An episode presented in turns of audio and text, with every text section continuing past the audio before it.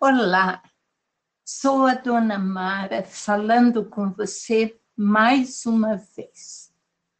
Desejo que queira estar mesmo cada vez melhor e que sempre se dê a chance de recomeçar, de nascer de novo, todo dia.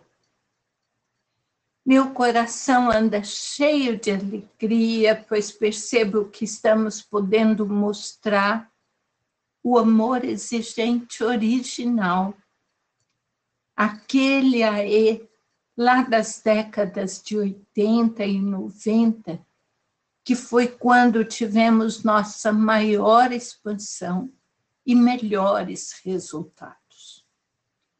Hoje, vamos abordar o sétimo princípio básico comportamental do nosso programa, que é tomar atitude precipita crise.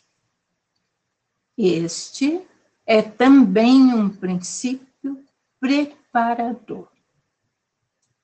Chegamos ao cerne, ao ponto central do nosso trabalho com o programa Amor Exigente.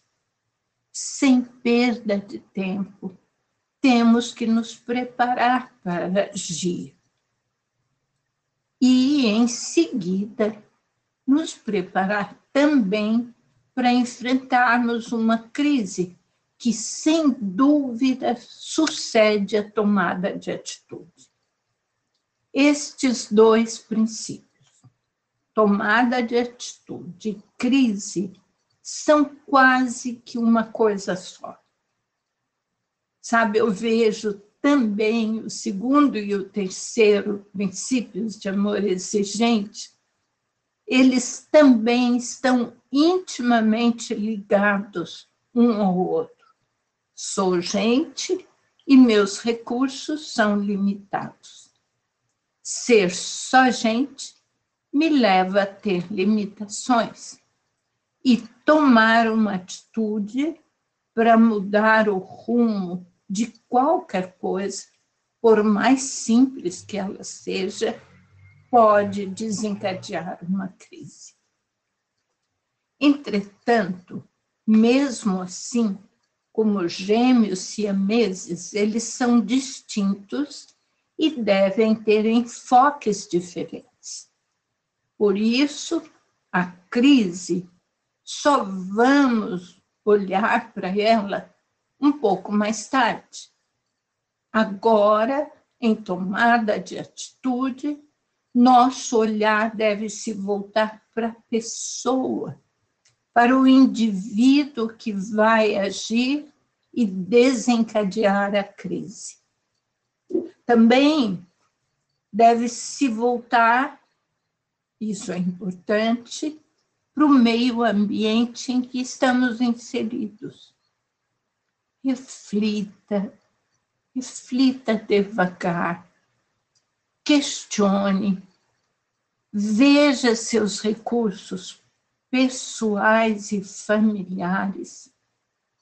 Procure conhecer bem o terreno em que está pisando e até onde pode ir. E o que realmente importa, quais são seus apoios? Com quem vai poder contar? Veja um momento único para você se ouvir, se ver a si próprio, intuir e perceber. Estou pronta, estou pronto. Isso é o que precisa ser feito. Seria bom fazer uma lista dos comportamentos que devem ser mudados. Comece com você. Desculpe. Comece com você. Já trabalhou os nossos cinco R's? Sabemos de nossas próprias necessidades? Temos claros nossos limites? Organizamos as novas regras, a lista sobre a cooperação? Sabemos quais serão as consequências para quem não cumprir as regras? Faço o possível para em que cada regra descumprida haja uma perda ou uma diferente consequência. E assim que as coisas voltarem ao normal, devolva aquele privilégio perdido. Não segure para sempre as perdas, as consequências sofridas. Por exemplo, meu filho perdeu o direito de usar a chave da nossa casa. Mas quando ele de novo se mostrar responsável, confiável, eu devolvo a ele esse direito. Ele vai voltar a ter a chave da casa. Também é importante termos outras variáveis, outros caminhos porque pode ser que eu não esteja conseguindo, que eu não dê conta de continuar. Se eu tiver, então, possibilidades, eu vou parar, vou explicar que nós vamos mudar o rumo das coisas. Se você não conseguir seguir em frente, como queríamos, você pode voltar atrás também. Nesse momento é que entram os verdadeiros suportes para a sua ação. Quem vai ajudar você? Quando ajuda? Como ajuda? Onde ajuda?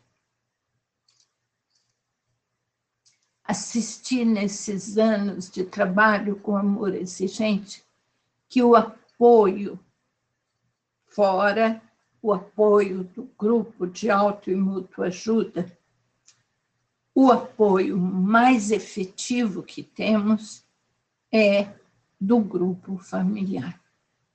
Não esconda de ninguém que vocês estão com problemas. Peça ajuda diga exatamente que tipo de ajuda você vai precisar.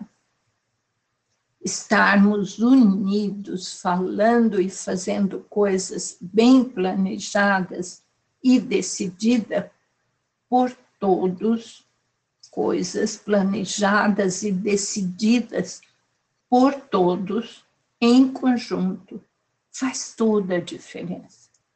Fica muito mais fácil. É como se todos estivéssemos remando na mesma direção. Outra postura de grande valia é a quantificação das ocorrências faltosas.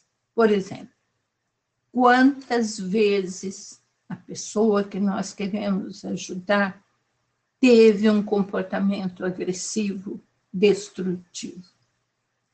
Quantas vezes saiu sem dar a menor satisfação? Quantas vezes mentiu, enrolou, foi desonesto? Enumere para que fique claro para vocês a importância de agir enquanto é tempo. Lembro que dá certo também se começarmos devagar pelas coisas mais simples, mais fáceis de serem controladas e depois ir aumentando as exigências com amor, com determinação e firmeza. Outra coisa que se provou muito eficiente foi as pessoas e o grupo familiar tendo se preparado, cada qual individualmente em grupo, escolherem quem vai desencadear a crise. A melhor indicação aí seria da pessoa que até agora foi quem menos falou, menos agiu. Mudar os papéis se provou muito bom. Mas todos estarão falando a mesma linguagem.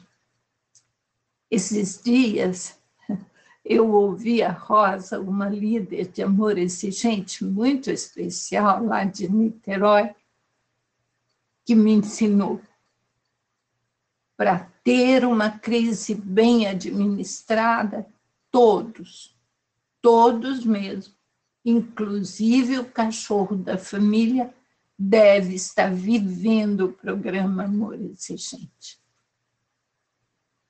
Mas eu vejo que essa preparação para tomar atitude é um momento único. Essa é a oportunidade de começarmos a resgatar a pessoa que amamos e queremos trazer de volta para o nosso convívio, para a nossa casa.